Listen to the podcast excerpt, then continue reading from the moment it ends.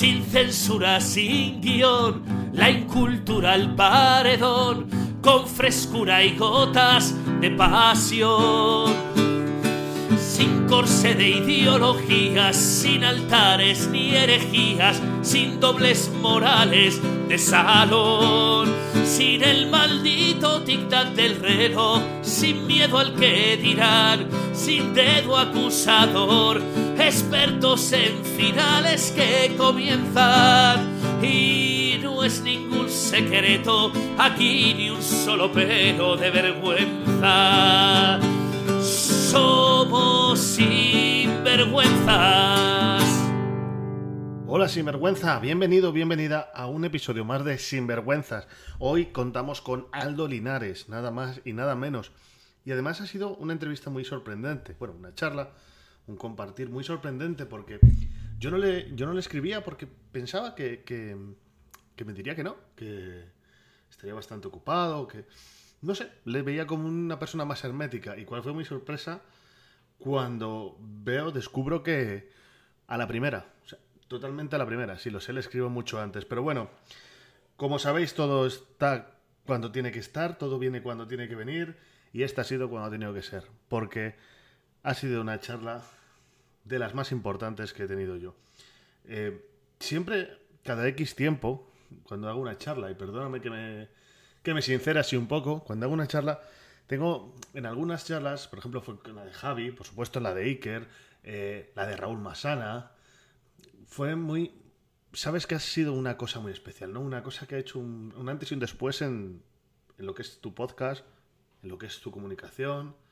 Eh, ha subido otro nivel. Ha subido otro nivel. ¿Quién me hubiera dicho a mí que sería con Aldo Linares, con una persona que habla de estos temas, de temas de... Bueno, pues de ver a gente que ya no está, de ver gente del otro lado, como lo quieras llamar, o de decir que ve gente que, que está en el otro lado. No lo sé, ya depende también de tus convicciones. Eh, pensaba que me iba a encontrar poco más que un brujo eh, y mucho menos me encontré a una persona maravillosa, a una persona sincera, a una persona incluso a veces escéptica con lo que con lo que él ve, él huele. Incluso él dice en una parte de la entrevista, no, no sé de dónde viene, no lo sabría explicar, o sea, y no trata de convencerme. Yo soy cañero, le, le, le, dije al principio, digo, si aceptas la entrevista es con todas las consecuencias y yo hago preguntas que yo quería saber, con mi escepticismo, con mi respeto, por supuesto, y me sorprenden muchísimo las respuestas. Y además, te digo que te quedes hasta el final porque lo que parecía una entrevista, una charla mmm, un poco oscura, resulta ser una de las charlas más luminosas que más tranquilidad han dado a mucha gente, porque ya la han podido ver en el canal de YouTube. Raúl Martín sin vergüenzas, por si quieres verla antes de que las publique yo aquí, pero ha sido una de las charlas más luminosas. Gente me ha escrito diciendo, me ha dado mucha paz, me ha reconfortado, me ha ayudado a, a, a pasar poco más mejor mi duelo. Eh, no sé, manda un mensaje maravilloso. Así que, amigo, amiga sin vergüenza, te invito a que te quedes hasta el final. No me he presentado, soy Raúl Martín, ya me conoces, y si no, pues ya me estás conociendo.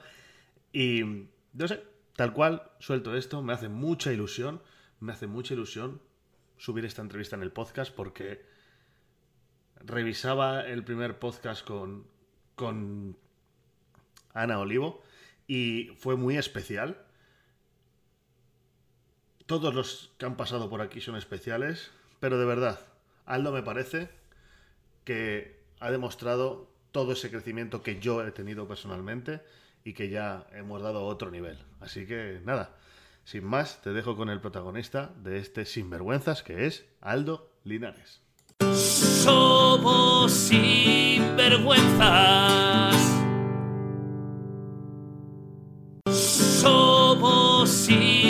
Sinvergüenzas.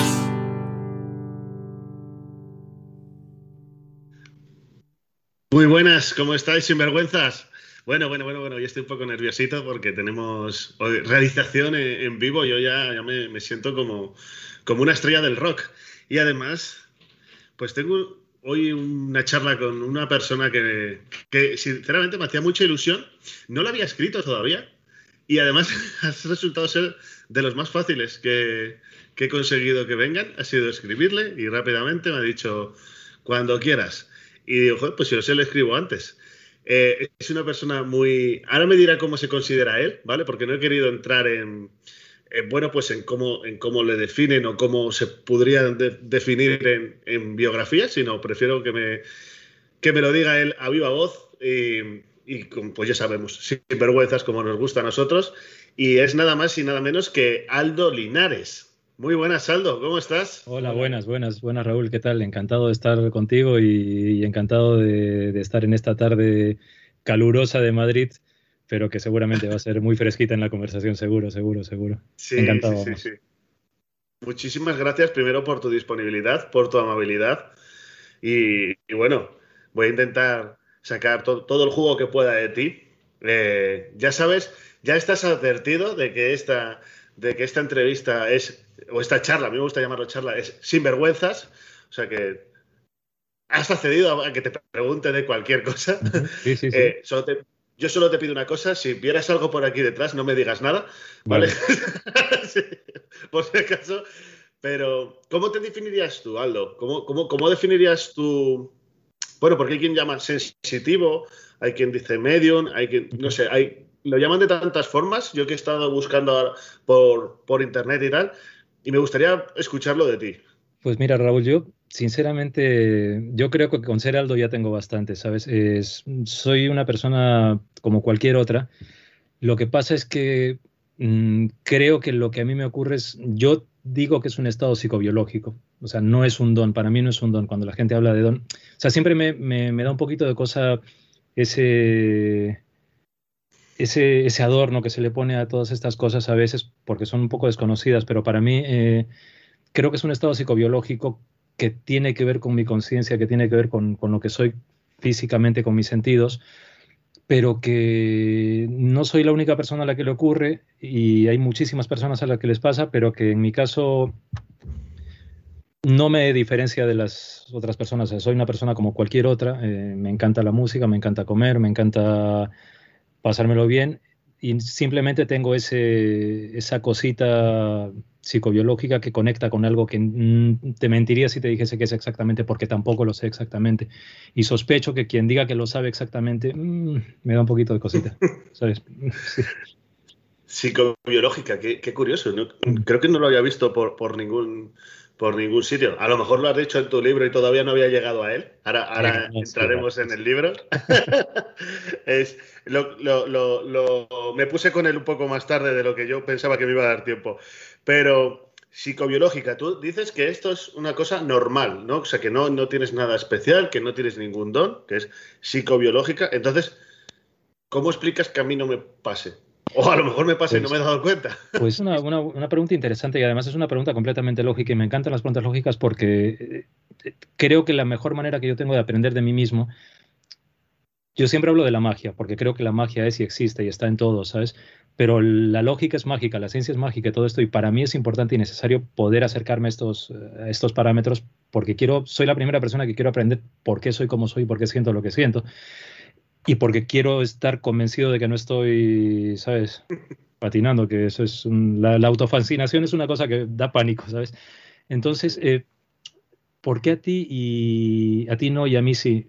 Yo te diría que a ti no, según en qué aspectos. Yo creo que nos ocurre a todos. Lo que pasa es que en cada persona se desarrolla de una manera. Porque yo podría decir por lo mismo de alguien que tiene una capacidad para, para pintar o, o, para las matemáticas o para, para algunas cosas que me parecen envidiables. Sea, el otro día vi a un, chico, tendría 14, 15 años, pintando de una manera tan fantástica que yo pensé, pero ¿por qué yo no puedo? E intenté hacer unos monigotes que me salen fatal, pero yo no tengo ese, ese punto de, qué sé yo, de perspectiva, de sensibilidad o de, proyección mental, o, o, o a lo mejor de, de, de, una especie de estrategia matemática que en su mente haga que todo lo estético se convierta en unos patrones determinados que sepa traducir a través de sus órganos físicos, qué sé yo. Eh, pero yo creo que todos tenemos eso. Y también, por eso es que también sospecho mucho de esa gente que se hace sentir, que se, hace muestra como que ellos fuesen únicos, completamente unos iniciados, unos maestros. De esa gente también sospecho muchísimo porque eh, en este valle estamos todos, ¿sabes? Entonces, mm, a mí, a mí los, los galácticos, los Sidanes, los... No, los Sidanes sí, Zidane me caía bien, pero los, los Ronaldos y todo esto a mí me, no, me, no, me, no me cuadra mucho, ¿sabes? No me cuadra mucho. ¿Sabes por qué no me cuadra mucho? No me cuadra mucho porque al final del día todos nos vamos a dormir cansados, despertamos con hambre, eh, vamos al servicio y echándole un poco de humor negro, tarde o temprano todos salimos en dos patas o quemados. O sea que, ¿sabes? No sé. Gracias por traer el humor negro, siempre soy yo el que lo.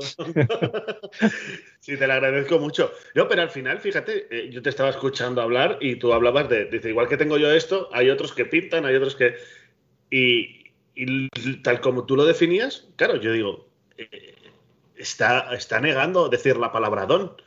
Sí. ¿no? Entonces tú dices, yo no tengo un don, pero como que admiro el don que tienen estas personas. Que me, parece que, eh, o, quizás esa capacidad que tienen ellos, ¿no? Porque para mí un don, a lo mejor me equivoco, ¿no? Pero, pero los dones para mí implican una serie de, de valores mucho más, más trascendentes, por decirlo así, sin, sin ponerle hipismo a la palabra, ¿vale? Pero porque hay mucha gente que puede percibir y sentir estas cosas y puede ser unos absolutos cretinos. Entonces, sentir estas cosas o vivir estas cosas no te hacen ni más ni menos especial. Eh, creo que lo que te hace especial es tu calidad humana en el fondo, ¿no? Entonces, y en eso da igual que tengas una titulitis fantástica como que no la tengas, o sea, lo que importa es lo que eres tú. Entonces, yo, que yo sepa, yo no, yo no he elegido sentir estas cosas. Eh, sí he podido elegir ver cómo las canalizo, cómo intento entenderlas en mí, pero no voy a venderte la moto diciéndote que yo soy un ser con un don especial y que, que soy un ángel porque te mentiría, ¿no? No es así, ¿sabes? Claro, pero cuando tú dices esto, ¿no? Eh, de, bueno, pues de repente veo que, esto se me, da, se me da bien, por así decirlo, ¿no? O que voy detectando cositas y digo, voy a ver cómo lo canalizo, ¿no? pero ¿sabes algo, Raúl? Algo curioso. ¿Sabes algo curioso? Yo nunca siento que se me da bien porque siempre tengo nervios. O sea, porque no es una ciencia exacta. O sea, no, yo no, no, mira, en las investigaciones, tanto con, con el grupo EPTA como con Cuarto Milenio, como nunca sé a lo que voy a ir, eh, yo tengo nervios y tengo unos nervios reales, o sea, no, no te miento, o sea, yo siento una especie como de ascensor que me baja de la garganta al estómago y sube y son porque, o sea, yo soy el primero que sé que es un, esto parece una locura y que, que parece que está todo preparado, ¿no? Entonces, no me, no, no tengo, no tengo ni quiero ni puedo eh, acceder a esa posibilidad de, de creerme que, que, yo estoy utilizando esto de una manera u otra porque porque lo primero son los nervios y no se van, ¿eh? Te, aseguro que no se van. ¿Tienes miedo a fallar cuando, cuando no, una de estas? No, es, miedo a fallar, es, es una especie como de responsabilidad de pensar que si mis compañeros están, por ejemplo, en cuarto milenio, están ahí y llevan investigando días previos, claro, yo, yo llego de la nada a decir cosas, es, es una mezcla de respeto, es una mezcla de pudor, es una mezcla de, y de lógica de decir, a ver criatura, o sea, yo a mí mismo me lo digo, ¿no? Pero esto está pasando, o sea, mm, porque yo soy el primero que cuando me ocurren estas cosas me cuestiono qué rayos está pasando en mí, ¿sabes? Y, y créeme, créeme, o sea, no, te mentiría si te dijese que tengo una respuesta exacta porque no la tengo. Entonces, eh, yo me siento, Clara, Javi, Paco, Carlos, siempre les digo que me viene el contemor, porque es que cuando, cuando me vienen estas cosas, eh, de una manera u otra empiezo a hablar eh, de una manera un poco chiquitinesca y a moverme un poco así, pero que yo le admiro muchísimo Chiquito, pero, pero es porque estoy intentando ubicarme a mí mismo, ¿sabes? Y es, es, difícil, es complicado porque soy el primero que me sorprendo con esto, ¿sabes? Entonces es, es difícil. Y los nervios, nadie, ¿sabes? Ha habido, un, ha habido un momento que, que, te he imaginado ahí en, en, una casa todo oscuro, ahí buscando tal y... Es que claro, claro. Es que, es que además, ¿sabes, ¿sabes qué ocurre? Cuando luego veo los, programas eh, o cuando veo las grabaciones de EPTA y me veo, yo me doy risa, porque claro, o sea, me veo como una especie de, pues de, de, imitador de chiquito malo moviéndose así, pero es porque probablemente todas estas cosas, eh, los estímulos estas eh, o estas sensaciones, al no pensarlas, pues intento que salgan de la manera más, más, eh, más fidedigna para que mis compañeros puedan captar lo, que, lo que yo estoy percibiendo. Pero evidentemente me doy risa, o sea, no puedo evitar darme risa, ¿sabes? Y, cierto corte, me da un poco de corte, porque claro, yo veo a, Clara tan, tan espléndida en la cámara, veo a Javi tan, tan, tan bien plantado y de repente yo me veo que como si fuese el mandril de Soy Comadreja, pues sí, un poco de risas. no, pero es que luego también tienes unos compañeros que, ah, bueno, aclara, no he tenido el gusto todavía de tenerla aquí. Es fantástica, fantástica. seguiré insistiendo. Eh, pero, pero Javi sí que ha estado. Em, Francisco me, pospuso, me dijo, ha tenido un poco de lío, pero, pero me dijo que estaría algún día. Y, son unos cachondos. O sea, todo este rollo serio. Bueno, y que también es un cachondo, ¿no? Entonces, claro, me les quiero imaginar, sobre todo a Paco. a Paco, como te pongas en el modo chiquito, debe ser bastante. Pero, pero ¿sabes? Es curioso porque lo, eh, lo, que es interesante de todo esto es que eh, cuando estamos en las investigaciones, ellos son muy serios y muy respetuosos y, son, y yo siento que me cuidan, la verdad sea dicha, ¿eh? Pero porque se genera una especie como de, de atmósfera muy fascinante porque, claro, eh, eres consciente de que estás en un momento determinado, en un sitio muy peculiar, con unas características determinadas para unos fines determinados. Entonces, hay como un, hay un respeto muy grande en los sitios, eh, con todos ellos siempre lo noto, y eso es una cosa que me encanta y quizás fue una de las razones por las cuales yo accedí a, colaborar con el programa porque siempre he sido muy de estar solamente con EPTA y no hago otras cosas aparte relacionadas con esto, porque me parece que respeto guardan respetos, ¿no? Y con ellos siempre ocurre eso, siempre hay ese respeto, siempre hay ese tacto y ese cuidado. Y también hay esa especie como de, mm, de búsqueda de, de encontrar una, una, causa que no siempre tiene que ver con el otro lado, ¿eh? a veces son causas absolutamente físicas, materiales, humanas, pero yo aprendo de ellos también, ¿sabes? Aprendo mucho de ellos. Aprendo, aprendo a... O sea, rememoro mis fuentes periodísticas, pero al mismo tiempo aprendo a, darme cuenta pues que efectivamente probablemente no estaré tan loco como puedo pensar que, que puede estar o puede pensar mucha gente y que hay gente de valor que confía en mí o que, intenta junto conmigo buscar una explicación a algo. No sé, es, es, muy bonito, es muy bonito. Mm. Tú, joder, me están viniendo preguntas, algunas me apunto aquí para, que no se me olvide, pero vamos, me voy a quedar con, muchísimas preguntas para hacerte. ¿Tú sientes miedo en estos casos o has sentido miedo alguna vez de eh, ver, sentir algo? Cuando era pequeño sí, cuando era pequeño sí. Eh, cuando era pequeño sí he sentido miedo porque el miedo es, es, una reacción que tenemos ante lo que no conocemos y, lo que no conocemos nos genera siempre una sensación de amenaza, ¿no? Entonces, cuando eres muy, cuando eres chavalín y, el mundo mágico se mezcla con tu realidad, porque cuando somos niños pues vivimos en esas dos fronteras, ¿no? Se nos mezcla todo, o sea, lo que llamamos fantasía cuando somos adultos, cuando somos pequeños es una realidad. Y, y claro, en esa época eh, también las herramientas, o sea, cuando eres pequeño, tus herramientas de, digestión mental no son las mismas que, cuando ya tienes una, cultura, un aprendizaje. Entonces, ahí sí he pasado miedo. Y ahora lo que ocurre es que sí paso, pero no miedo, sino respeto. Respeto, o sea, eh, una sensación distinta, pero no es miedo. El miedo, siempre digo, siempre pongo los mismos ejemplos, pero porque son los que uso en mí, ¿no? El miedo es como cuando estás en la habitación oscura, el miedo a la oscuridad. Ese miedo se va cuando estiras el brazo y le das el interruptor de la luz se desvanece. Pero para eso tienes que moverte, claro. Claro. No, bueno, el miedo es una emoción que te dice que te prepares y, ya está, ¿no? Claro, claro, Pero es, curioso, ¿no? Porque al final, dices, cuando era niño y, entiéndeme, o sea, vamos con, todo el respeto del mundo y con todo, ¿vale? todas las preguntas que te haga son desde más profundo de respeto. Pero tú en un momento dado dices, a ver, ¿cómo digo yo? Veo fantasmas. Claro, claro, claro, claro, claro. Fue, eso fue, eso fue duro, eso fue duro porque eso, mira, es, es me gusta, me gusta esta pregunta porque, eh, bueno, más que pregunta la, reflexión que haces, ¿no? Porque eso lo que te lleva es a un segundo plano, que es la confrontación del miedo eh, hacia ti mismo, ¿no? Hacia lo que desconoces de ti.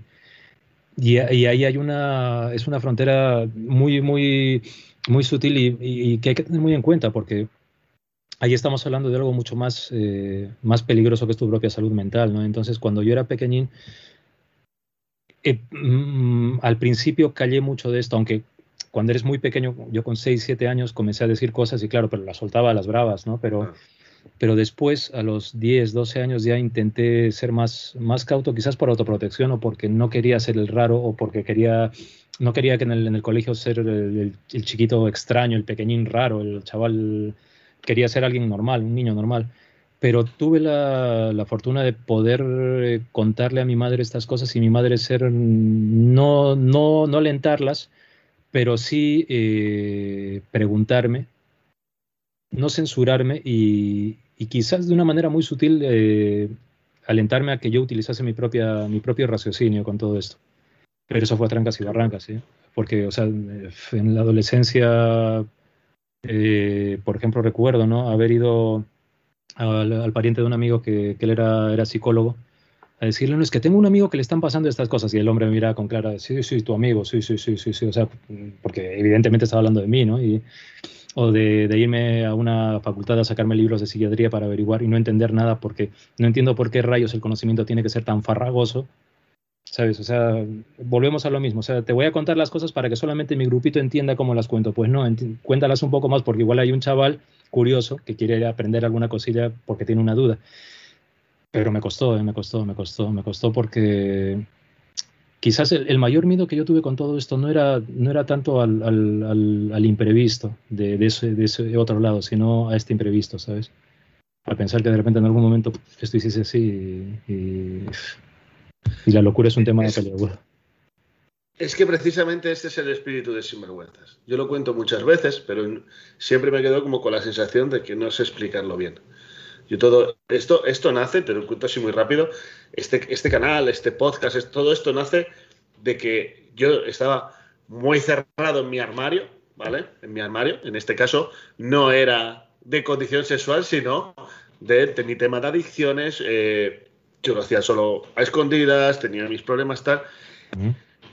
Y tenía mucho miedo también al que me dirán, o sea, como el, pues, el miedo al que te enfrentarías tú cuando dijiste tengo que decir esto, pues cuando yo tuve que decirlo, fue difícil, ¿no? Entonces al final escribí el libro y gracias a ese libro salió la carambola de ir a la radio. Y en la radio me, José Antonio Avellán me, me hipnotizó eh, conversacionalmente y lo solté todo.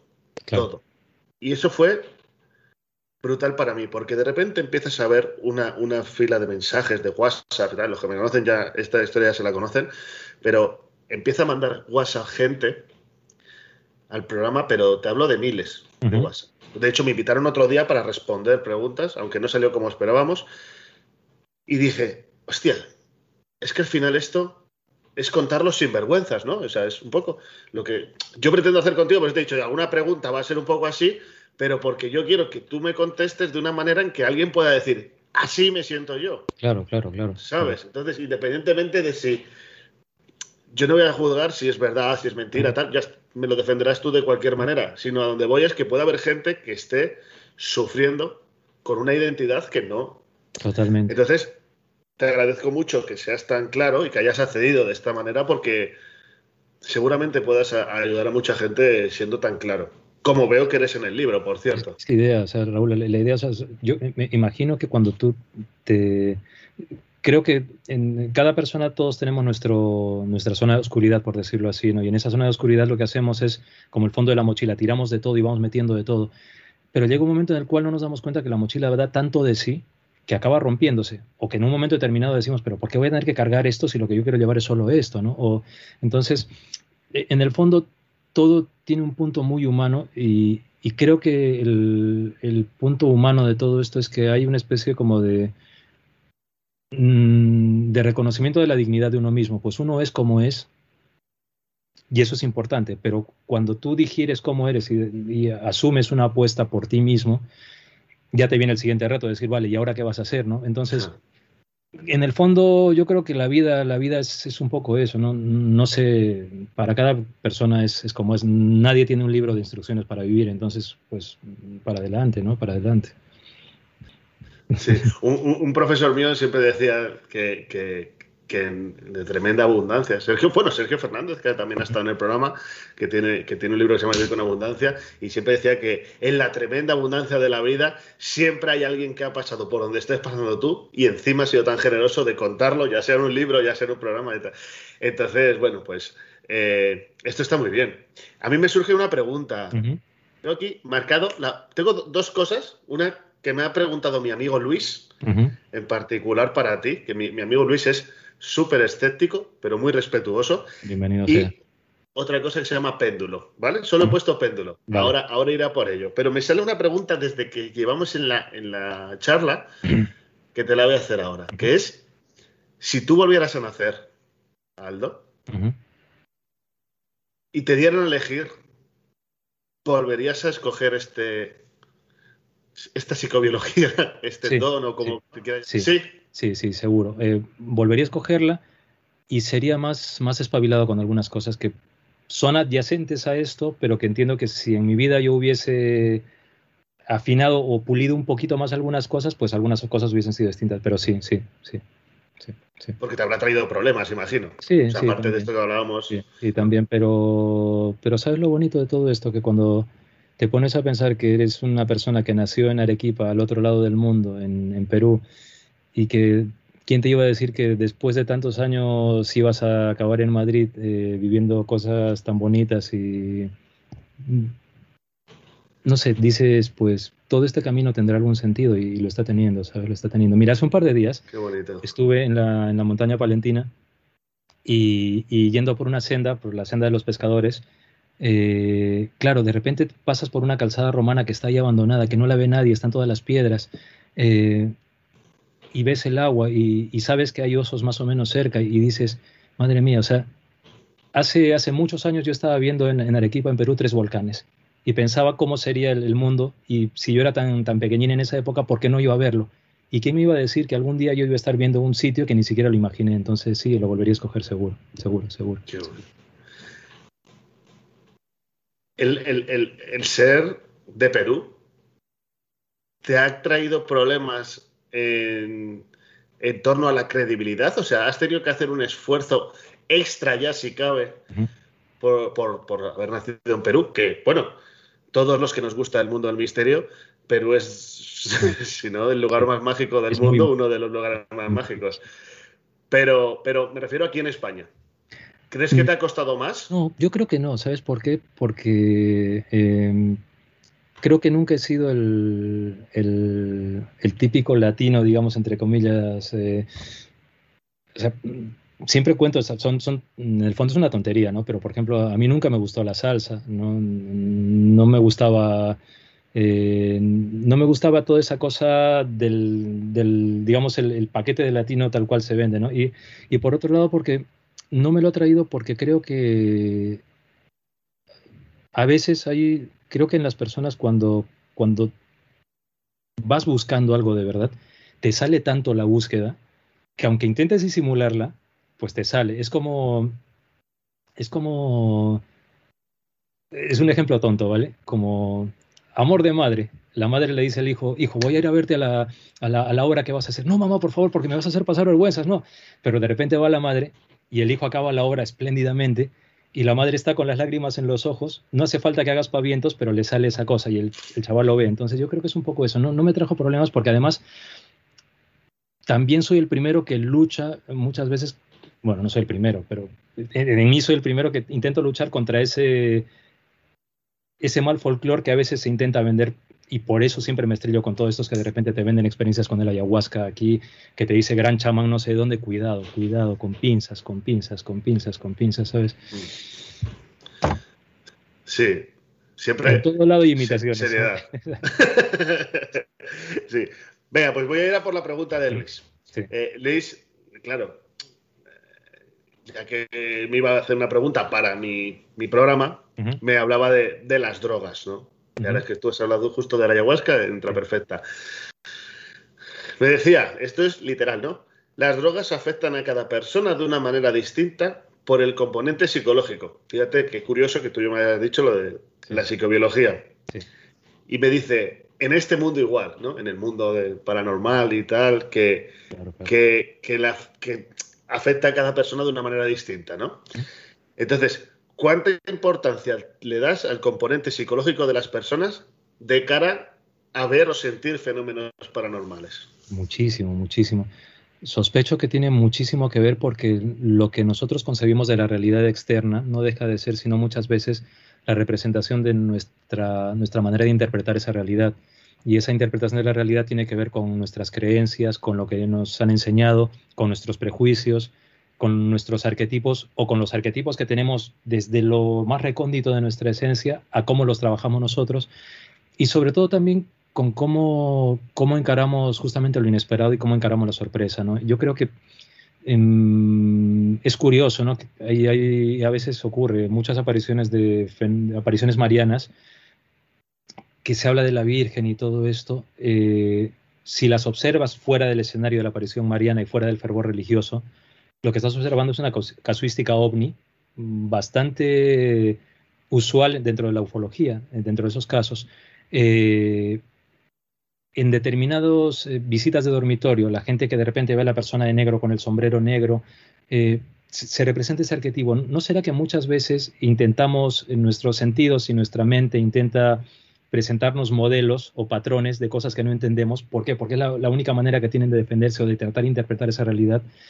Mira, cuando era pequeño, en, la selva peruana, estuve en... Conocí a dos, niños, eh, eran shipibos o ashanincas de una tribu mm, de estas recónditas de la Amazonía. Y pasó un avión. Entonces pasó el avión, yo me quedé mirando y el niño se quedó mirando, pero luego pasó una avioneta. Cuando pasó la avioneta, ¿sabes lo que dijo el niño de la tribu? Me dijo, mira, del pájaro delata su hijito. Él vio la avioneta y dijo del pájaro de lata, es decir, del avión, su hijito, porque era más pequeña. Entonces, a lo mejor es que en la experiencia paranormal utilizamos los patrones que nuestra mente nos, nos da. Claro, era, como lo de, como la, la, historia que decían de, en el documental y tú que sabes, ¿no? De, que trata de, de, metafísica y tal, que decía que cuando, cuando llegaron las primeras naves, ahora hablo de naves de, de barcos, ¿no? De, de carabel, carabelas, que siempre me sale calaveras, carabelas, cuando llegaron ahí a, a, Sudamérica. No me acuerdo en cuál de las partes, ¿no? De, cuando fueron a conquistar, que como los, los indígenas de allí no habían visto jamás un barco, los tenían ahí delante súper grandes y no alcanzaban a verlos. O sea, no los veían porque para ellos no existía. Claro, claro, Era una cosa inexistente. O sea, que al final sí es verdad que es una percepción.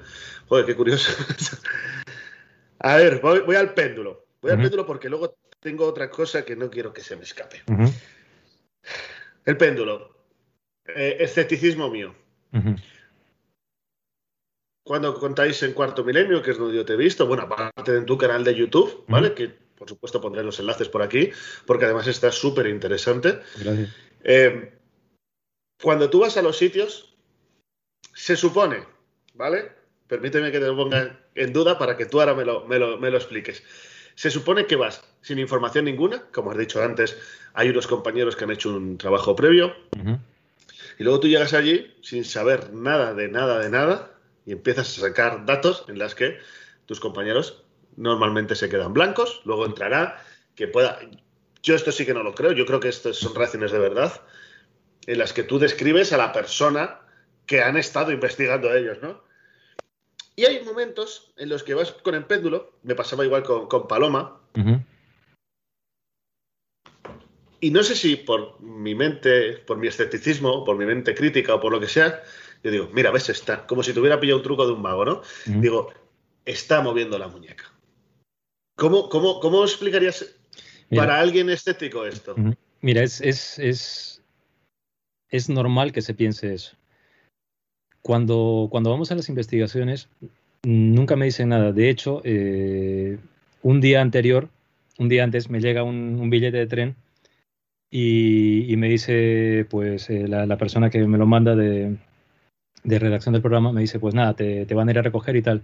Yo llego al sitio y normalmente me, me, viene a recoger un redactor o alguien que me va a llevar a otro sitio. Me llevan al hotel, o directamente me llevan, me dicen, bueno, pues ya nos vamos. Y nunca sé a qué, lugar vamos, porque igual si me dicen vamos a Barcelona, yo llego a Sanz, pero luego de Sanz me suben al coche y nos vamos a 30 kilómetros o 100 kilómetros de allí. O sea, no hay, no tengo ninguna base de nada.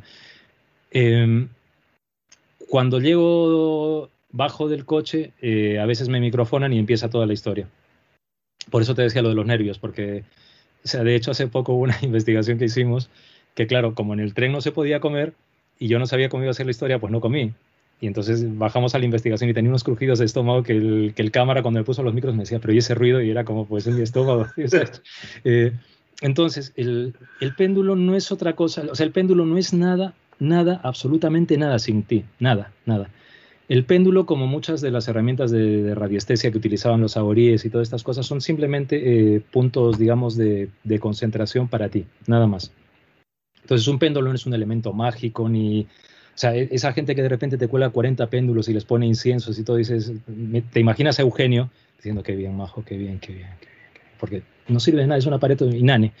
Lo que ocurre es que el péndulo, en mi caso, como en el de Paloma, Mm, cuando vamos a los sitios, cuando te he dicho que es un estado psicobiológico es porque yo noto en mi cuerpo determinadas cosas, determinadas reacciones. Eh, son como, es difícil decirlo porque o sea, son cosas que pasan por mi respiración, pasan por, por mi cabeza, por mi cerebro, por algo así, que yo noto físicamente algo, ¿sabes? Noto en mi garganta, noto en los ojos, entonces son como puntos que son para mí nudos. Y el péndulo lo utilizo de ese modo de radiestesia porque justamente me, digamos, que es una prueba para mí mismo. O sea, sé que a veces en la tele queda como muy, muy de peli, ¿no? Y, no lo uso ya tanto porque estoy intentando experimentar más con mi propio cuerpo, ¿sabes? Y con mis propias sensaciones. Pero créeme que de moverlo no, porque es que además, si lo mueves, el péndulo como tiene un peso, se notaría tu muñeca. O sea, la, la bolita pesa, ¿sabes? Entonces, y al tener, eh, estar hecha de la forma en que está hecha, evidentemente su movimiento, porque es como, se me ocurre la palabra aerodinámico, que no es aerodinámico, ¿no? Pero que tiene esa puntita y tal, pues al girar eh, se movería, se notaría el movimiento de la mano. Y, y finalmente, mmm, ya esto es un poco más, eh, más, eh, más a las bravas, sé que ni Paloma ni yo nos vamos a poner a moverlo porque sería estúpido por nuestra parte, porque si se ve que lo estamos moviendo sería pues vaya parte de fantasmas, ¿no? Nunca mejor dicho.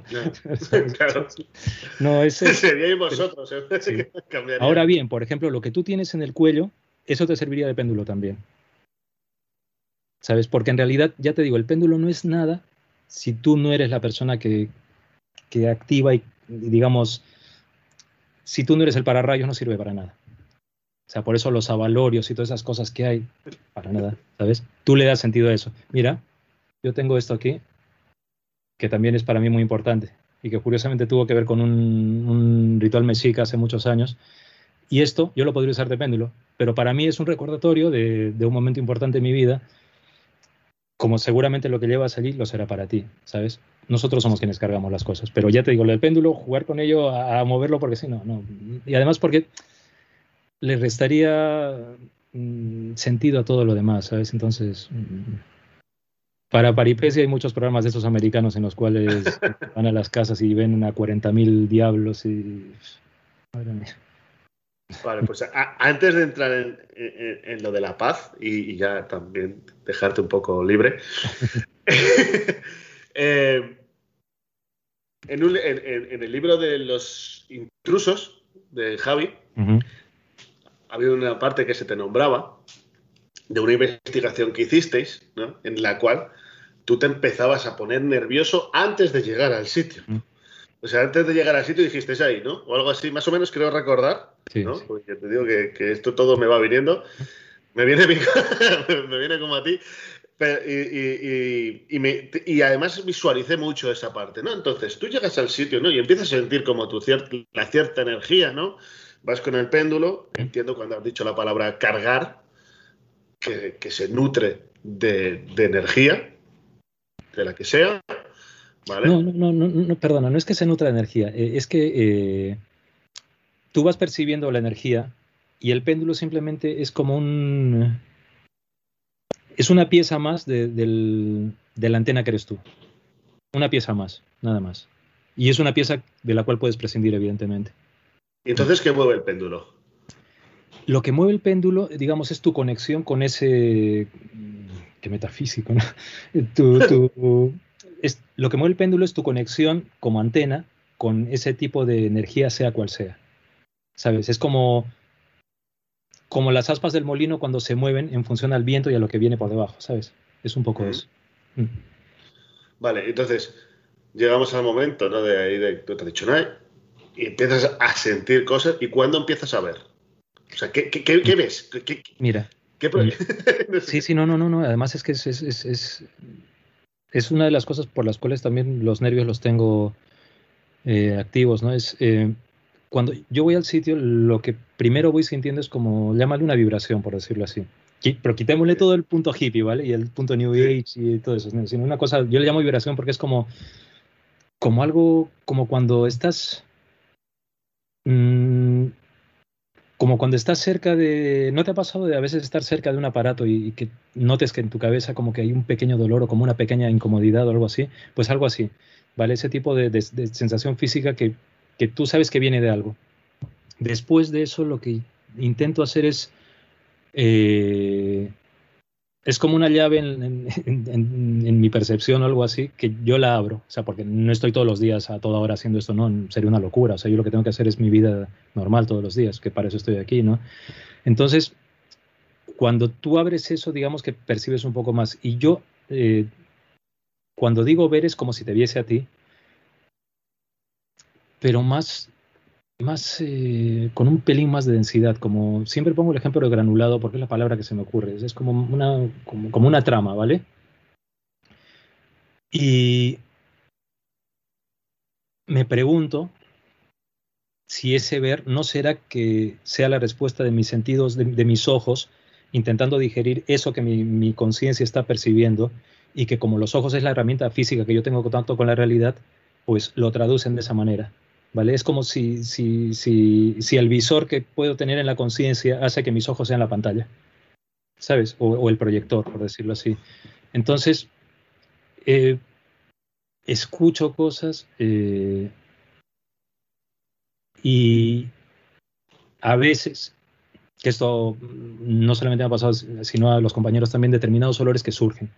¿De dónde? No tengo ni idea. O sea, yo sé que esa realidad que percibo es una realidad que está ahí y que cuando dan datos y, dan cosas que son comprobables y que ya te digo, o sea, pongo las dos manos al fuego por mis compañeros y, evidentemente por mí que soy el que está ahí, pues no nos contamos las cosas. O sea, ahí no hay una cosa de vamos a preparar un gran circo chino para que salga pues Ángel Cristo con sus leones, no. O sea, lo que hay es lo que se ve, ¿sabes? Eh, entonces, eh, todo eso que percibo intento decirlo rápidamente, verbalmente, porque tengo también, aunque soy cabezón, eh, sé que mi, percepción puede llegar hasta un punto. Porque no dejo de estar sorprendido con lo que yo puedo estar percibiendo. Entonces quiero intentar traducirlo rápido para que no se me vaya. Y por eso a veces repito lo mismo. Y una vez que, pasa la experiencia y, me dicen, bueno, vamos a parar, yo cierro un poquito esa llave, digamos otra vez, eh, y digo cierro un poquito para como cuando te vas de una casa y, y, y abres la llave del agua, o sea, abres para cerrar la llave del agua hasta que sale todo el agua que queda. Y ya estoy igual, normal como siempre, ¿sabes? Eh, no es, ¿sabes? Raúl, es que no... Una de las razones por las que te digo que no, no me siento especial ni nada es porque en el fondo me siento como un teléfono, ¿sabes? O como, como una antena o algo así, pero... Y acabo con muchas preguntas, porque luego cuando me cuentan y me voy a dormir, llego a la cama cansado, eh, cenamos muy bien después y es muy bonito porque las cenas son fantásticas con el equipo, pero siempre me pregunto, cuando apago la luz ¿no? y digo, ¿y esto? Y te quedas así, o sea, no tengo respuesta. A ese y esto no tengo respuesta.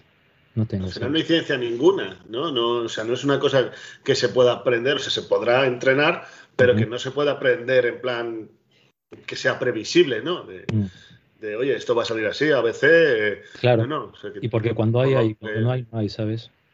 Claro, por lo que me imagino yo, por lo que me has transmitido, es que tú ves una especie de, holograma o de una proyección de lo que tú sientes o en tu mente o, lo que sea, ¿no? Y, claro, las preguntas son primero para ti, ¿no? claro, claro, claro. Me imagino que algunas veces te cansarás, ahora me voy, a, pegar yo el palo a mí, te cansarás incluso de, de estar siempre justificando, ¿no? Y decir, esto, es una, esto es una certeza para mí. Claro, pero ¿sabes qué ocurre? Que llega un momento en el cual quizás esto, esto tenga, quizás ya tenga que ver un poquito el paso del tiempo, ¿no? Eh, yo no, no, no, no, puedo, ni quiero, ni debo intentar convencer a nadie, porque no soy nadie para hacerlo. Yo, yo expongo una cosa solamente, o sea, expongo mi realidad Y como ves, es una realidad que la tengo llena de preguntas. Pero yo no puedo tener el, el morro de intentar convencer a nadie, porque intentar convencer a nadie, eh, intentar convencer a las personas también es quitarle su propia capacidad de, analizar, de pensar, de exponerse a sí mismo ante las cosas, ¿no? Y, y, porque yo soy el primero que me lo pregunto. Entonces, en ello estoy, ¿sabes? vale. Venga, pues me, has convencido en muchísimas cosas, bueno, por lo menos en todo lo que te, en todo lo que te he preguntado yo. luego se me quedarán dudas, pero bueno, ya como, te tengo por ahí, lo mismo, lo mismo hasta te las pregunto, pero eh, me gustaría que vayamos terminando con, dando un mensaje de paz, ¿no? No, te digo dame un mensaje de paz de la paz en el mundo, ¿no? Sino que, que, terminemos la conversación conversando cinco minutos, lo, que, tú quieras. ¿Qué paz le podríamos dar a gente que echa mucho? Bueno, mira, yo tengo aquí a, mi perro, tengo las cenizas, hay quien me dice que, no, que no está bien guardar cenizas de, seres que ya no están, ¿no? Vamos a llamar seres. a mí el perro me ha dado más que muchísimas personas. De hecho, no tengo las cenizas de nadie, nada más que de mi perro. Pero, pero gente que ha perdido a los padres, por ejemplo, en mi familia eh, política ha habido pérdidas difíciles, ¿no? madre, un abuelo muy querido y, y, todavía tienen esa parte de duelo sin cerrar, ¿no? Que, dices, ¿cómo les podríamos dar paz de que, de que, de que sigas tu camino, ¿no? De que esta gente está bien o de que... No sé, no sé, o sea, te estoy haciendo aquí una pregunta al vuelo tan, tan, con tanta responsabilidad, decir, dale paz a la gente, ¿sabes? Pero, no sé, a lo mejor... Y salgo púlpito ahí vestido de blanco con... Sí, sí, sí, os doy la paz. Yo, Raúl, eh, creo que, em, primero antes de que se me olvide lo, de tu perrito, eh, seres, por supuesto, y seres que a veces eh, nos enseñan más que lo que pueden enseñarnos muchas personas, o sea, porque los sentimientos, los sentimientos es lo más potente que hay, creo y siento que es así. Y, lo que estos animalitos a veces nos dan simplemente con una mirada, no dista mucho realmente de las miradas de sentimiento de quienes nos quieren, ¿sabes? Eh, no necesitamos, los sentimientos es lo más potente que hay, es lo que trasciende más allá de cualquier cosa, ¿sabes? Más allá de, poner cruces de caravaca, amuletos, meter sal y hacer esa cantidad de tonterías que habrá quien las crea. Yo digo tonterías para mí, ¿vale? Pero no necesitamos nada de eso para quien ha partido decirle que le queremos. O sea, cuando, cuando alguien que queremos se nos va, mm, evidentemente cada persona tiene que vivir su luto, evidentemente cada persona tiene que vivir ese proceso de, aceptación, de interpretación, de, dar el siguiente paso. Pero quienes, nos van, quienes se nos van siempre, siempre nos dejan justamente la demostración que hay vida después de la vida porque nosotros seguimos. O sea, nosotros buscamos la vida después de la vida pensando en lo que viene en la muerte y no nos damos cuenta que cuando a alguien se le acaba la vida física, la vida aquí sigue, aquí sigue. Si en este momento, siempre pongo el mismo ejemplo, y si en este momento, Raúl, yo dejo de hablar contigo y yo me muero, alguien en este mismo momento en un hospital cercano de aquí va a nacer, sin saber quién soy yo, y la vida va a seguir. ¿Por qué? Porque entendemos, entendemos a pensar que la vida es nuestro concepto de caducidad, y la vida no es eso, es mucho más. La gente que se nos va es gente a la que podemos honrar, porque en el fondo, pues hablamos de familia, ¿no? Y hay gente que, sin ser tu familia física, es mucho más familia que, tus hermanos, por ejemplo. Pero creo que la, manera más bonita de, honrarles a quienes han partido es justamente diciéndoselo. Y para decirlo, no necesitan ni, ni, de mediums, ni de sensitivos, ni de nada de eso. Para decirle a alguien que ha partido que le quieres, se lo puedes decir tú. Y te aseguro, te aseguro, que estén donde estén, en ese gran mare magnum de conciencia, espíritu, lo que quieras llamarle, lo van a sentir. Porque del mismo modo que tú a alguien que quieres y quieres de verdad, no hace falta que le digas nada, sino simplemente con una mirada se lo dices y lo perciben, pues ocurre. ¿Cuántas veces ocurre que muchos padres que están al otro lado del mundo saben que les está ocurriendo a sus hijos sin que los hijos les digan? ¿Por qué pasará todo eso? O sea, algo tiene que haber. Yo me niego a pensar que somos una carcasa física solamente. Siempre pienso que somos como el piloto de un coche que es este cuerpo y que cuando empiezas a conducirlo es el último modelo. Todos son ventajas y, lo vas paseando por todo lado. A los 15, 20, 25, 30 años eres el coche último modelo, fantástico. Luego empiezan las ñapas en el coche, los arreglos Llega un momento en el cual el chofer se da cuenta que el coche ya no funciona a los 50, 60 años. Llega un momento en el cual a los 80, 90 o un poquito más, el coche se detiene y el chofer dice, mm, ya no va, ya no va. ¿Qué hace el chofer? Se sale del coche y se va a otra cosa.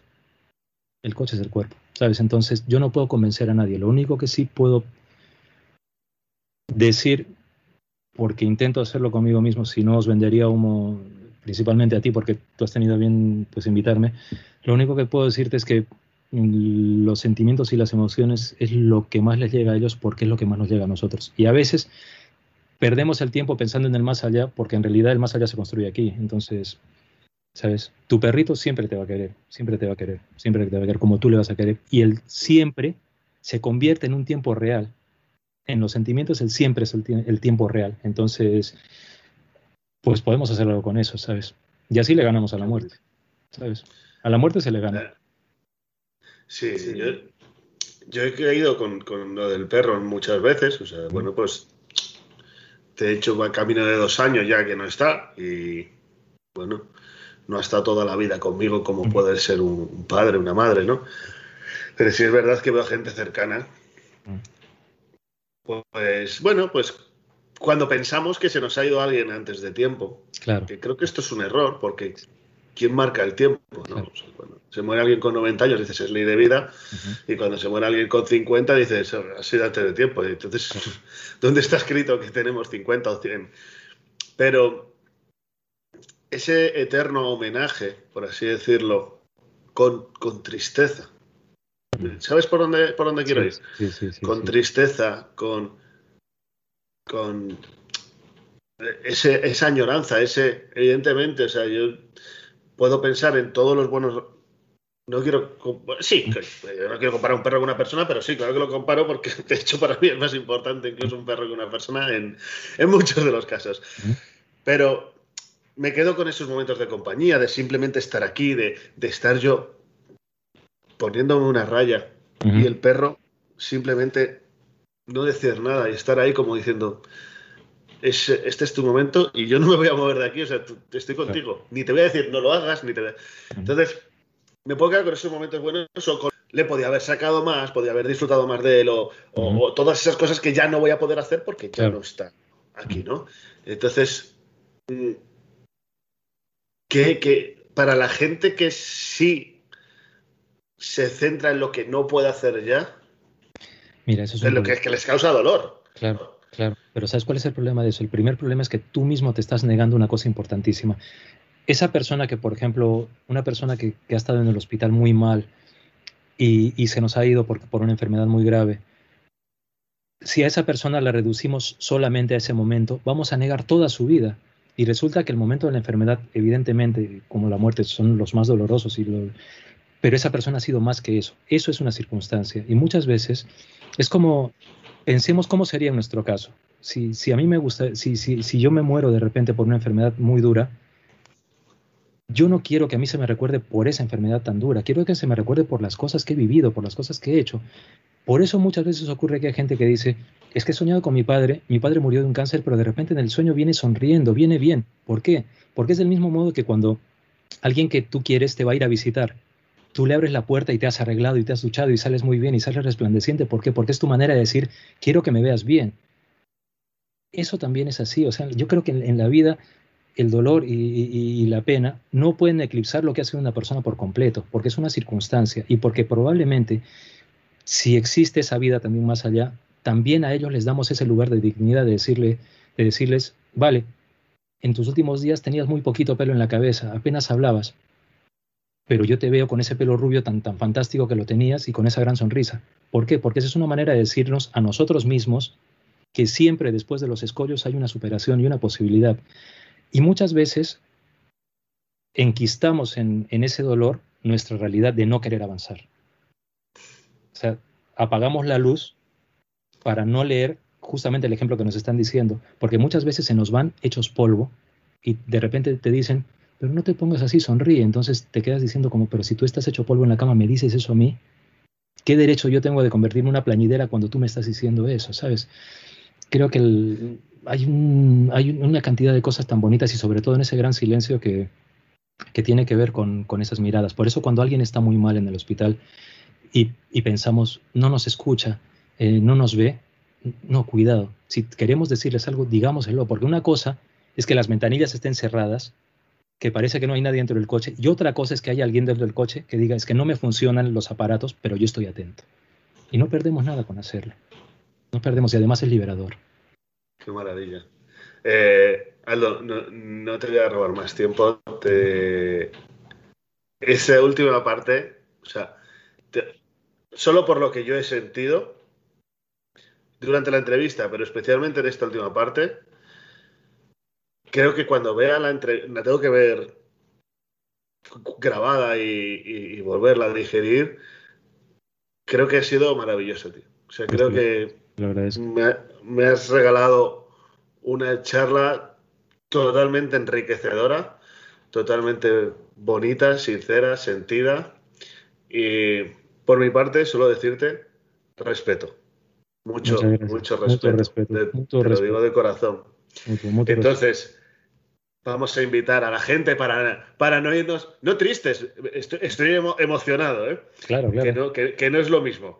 Eh, hay un libro tuyo que se llama Cuando lo sugerente se hace evidente, en el que cuentas, mira, la emocionante percepción de lo que, de lo que no se ve, en el que cuentas un poquito en profundidad todas estas cosas, historias normales, historias reales, en el que cuentas desde tu, tu propia experiencia, ¿vale? No lo he terminado, pero por lo que, por lo que llevo, hablas de las músicas que te gustan. Es verdad que alguno dice, si quieres las músicas que le gustan a Alda. Sí. Y, sí, pero esto que te hace humano, te hace muy humano, ¿no? Y te hace decir que no es nada, o sea, yo ahora mismo estoy hablando con una persona totalmente normal, cosa que ya sabía, pero que, que no es nada así del otro mundo, por así decirlo, y y bueno, me alegro de que, de que sobre todo vayas con esa buena vibra, con esa buena fe, con, esa, con esas ganas de aportar, que en este mundo de tanta destrucción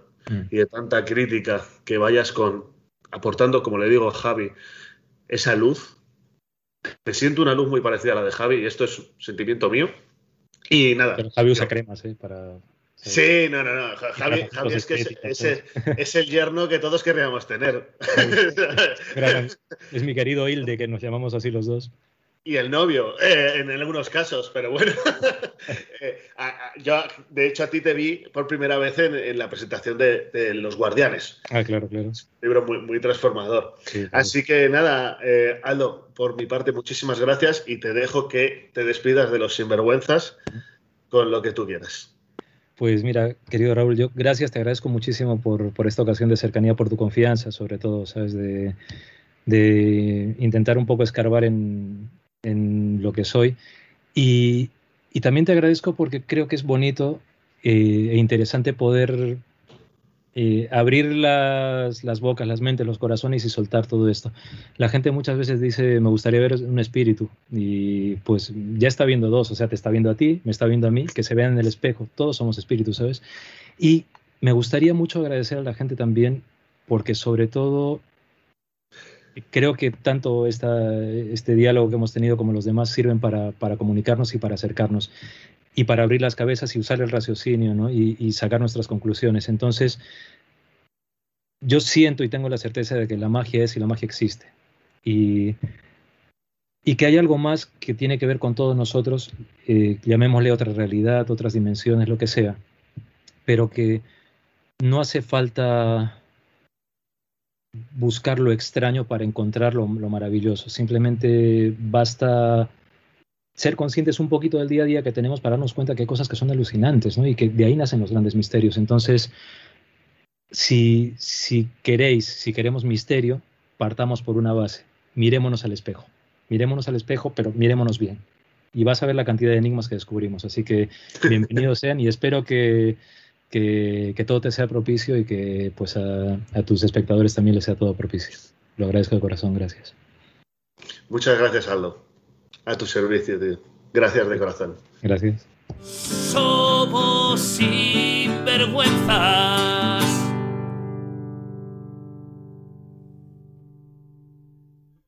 Somos sinvergüenzas.